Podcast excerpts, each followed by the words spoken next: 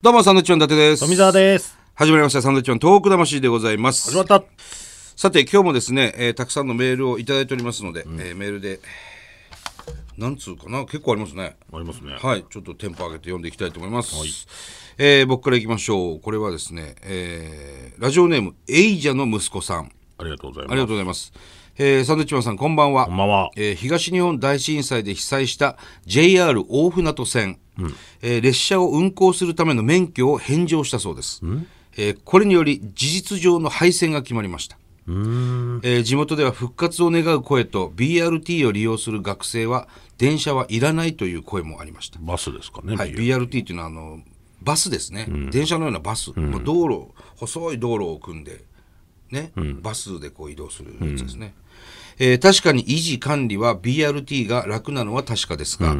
えーただのバスとは違い、えーただのバスとの違いは、信号で止まらないことぐらいだということです BRT は止まらないと。止まらないですね、はいえー開業時からずっと赤字の三鉄、ね、三陸鉄道ですね三鉄は地元住民のためと言って倒産しかけながらも存続しています、規模も違いますがやはりバスと列車と災害時公共交通機関が利用できるように住み分けするのが真の姿ではないかと思います、えーこれがきっかけで JR が赤字路線を BRT に転換するかもしれません、ということですね。まあ、この方曰く要するに大船渡線は大船渡線で走って、BRT は BRT で走ってっていうということですねバスと列車災害時に公共機関で住み分けできるようになれば一番いいのになっていう今 BRT しか残らなくなったからっていうことなんですね JR 大船渡線がそうなんですね廃線になったんだそうか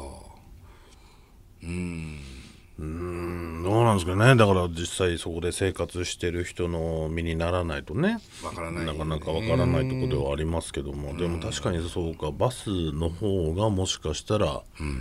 何かあったらその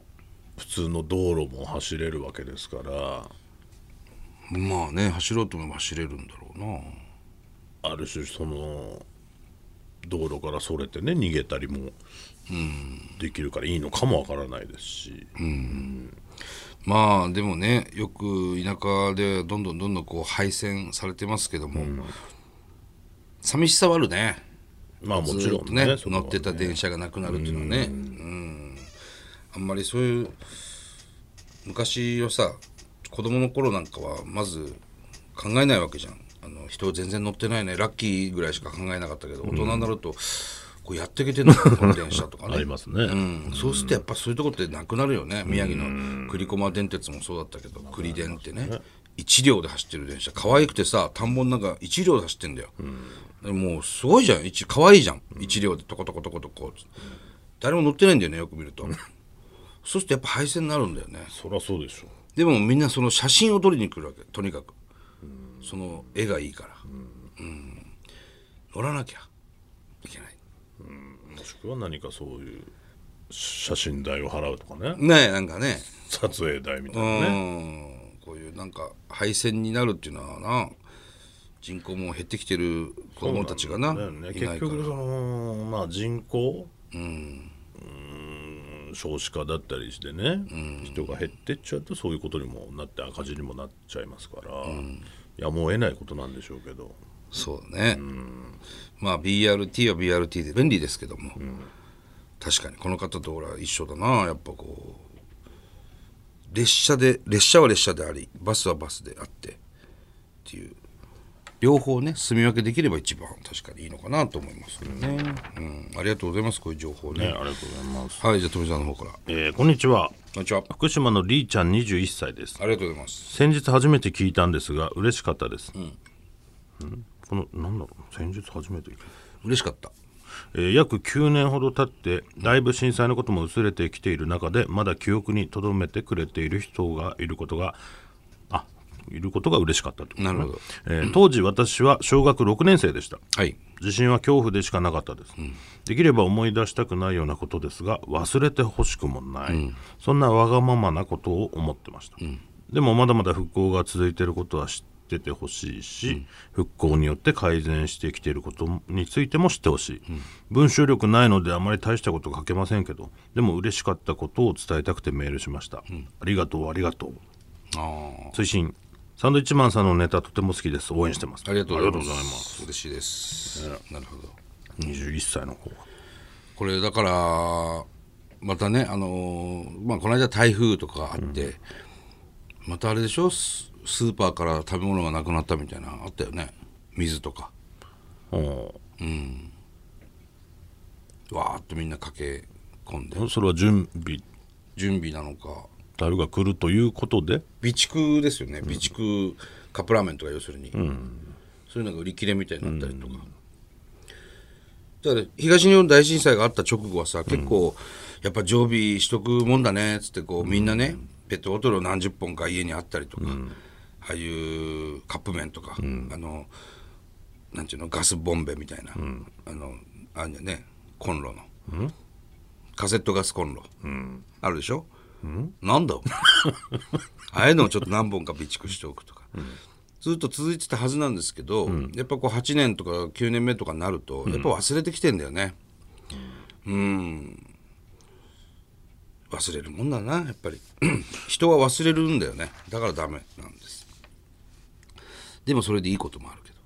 うんだからうん俺そうだよな確かにあのー思い出したくない、被災した人はね、だけど忘れてほしくもないそうそうそうここの気持ちはねなんだろうねなんか両方聞くじゃないですかそうですね、うんもう思い出したくもないっていうのは実際被災した人たち、うんだけどそれに携わって何かこうやってる人たちは忘れてほしくない、自分を思い出したくないけど周りからは忘れてほしくないんだよねそうかその辺はわがままわがままっていう捉え方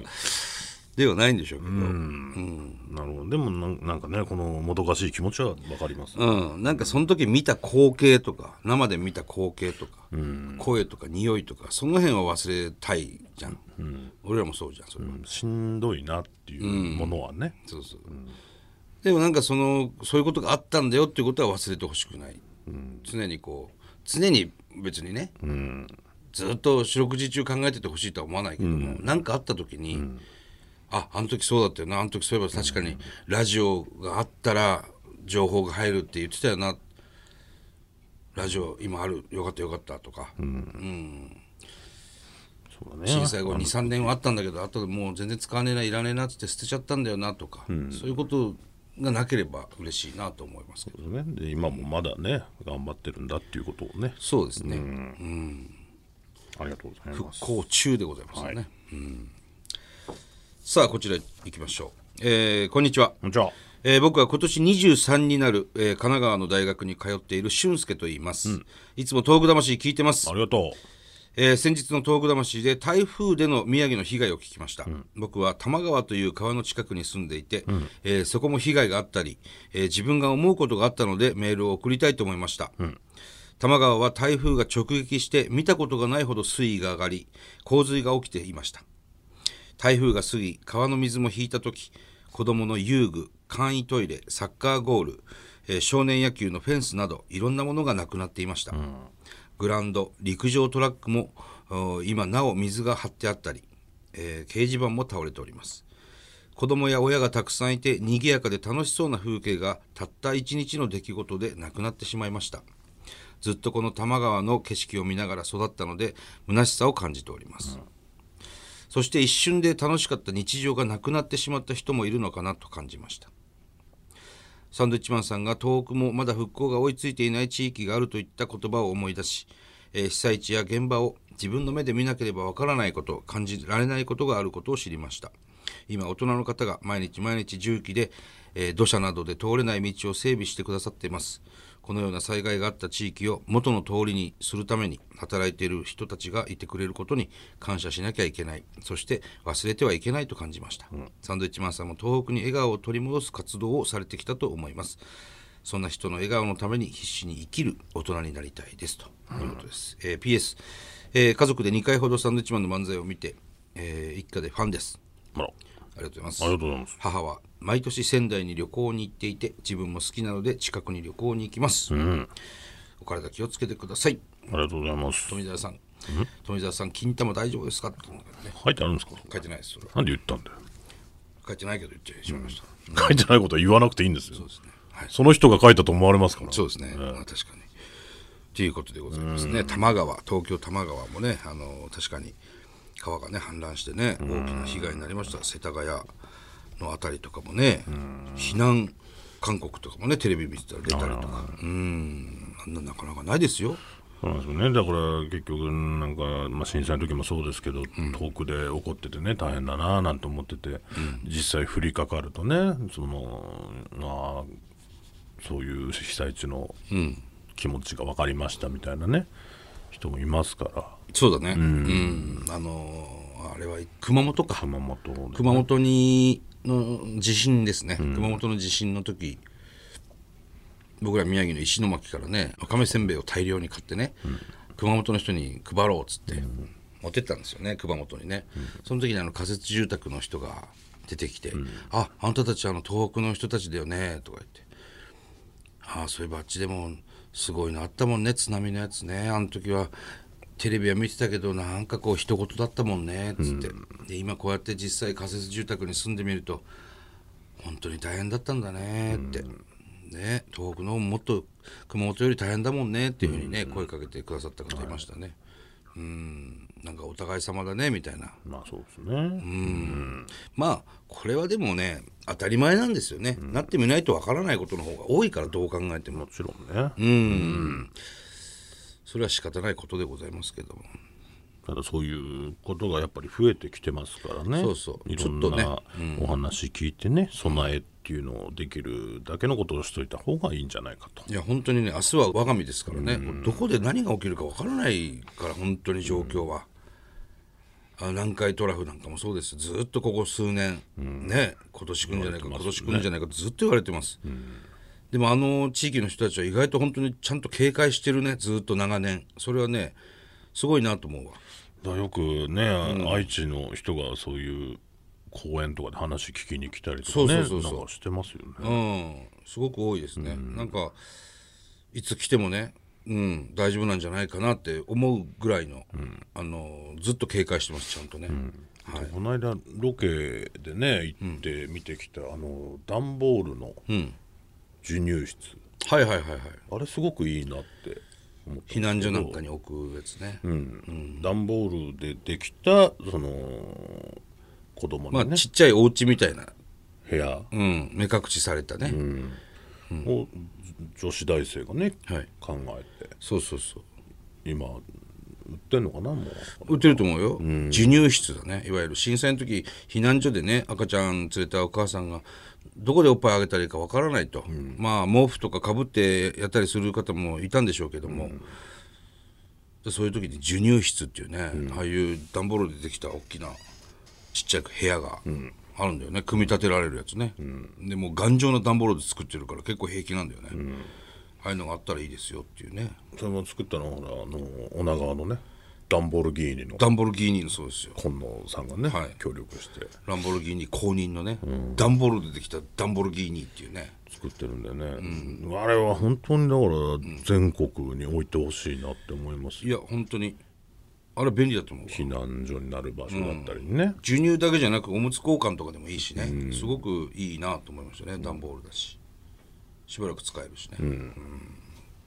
いろいろ情報ありますんで皆さんもね、気になったら見てきてください、ということでございます、えーさあこの番組ではですね東日本大震災に対するあなたのメッセージを受け続けます、はい、はがきの方は郵便番号100の8439日本放送サンドイッチマンのトーク魂、えーメールの方はサンドアットマーク 1242.com、サンドアットマーク 1242.com までです。はい、それではまた来週です。バイビーさよなら。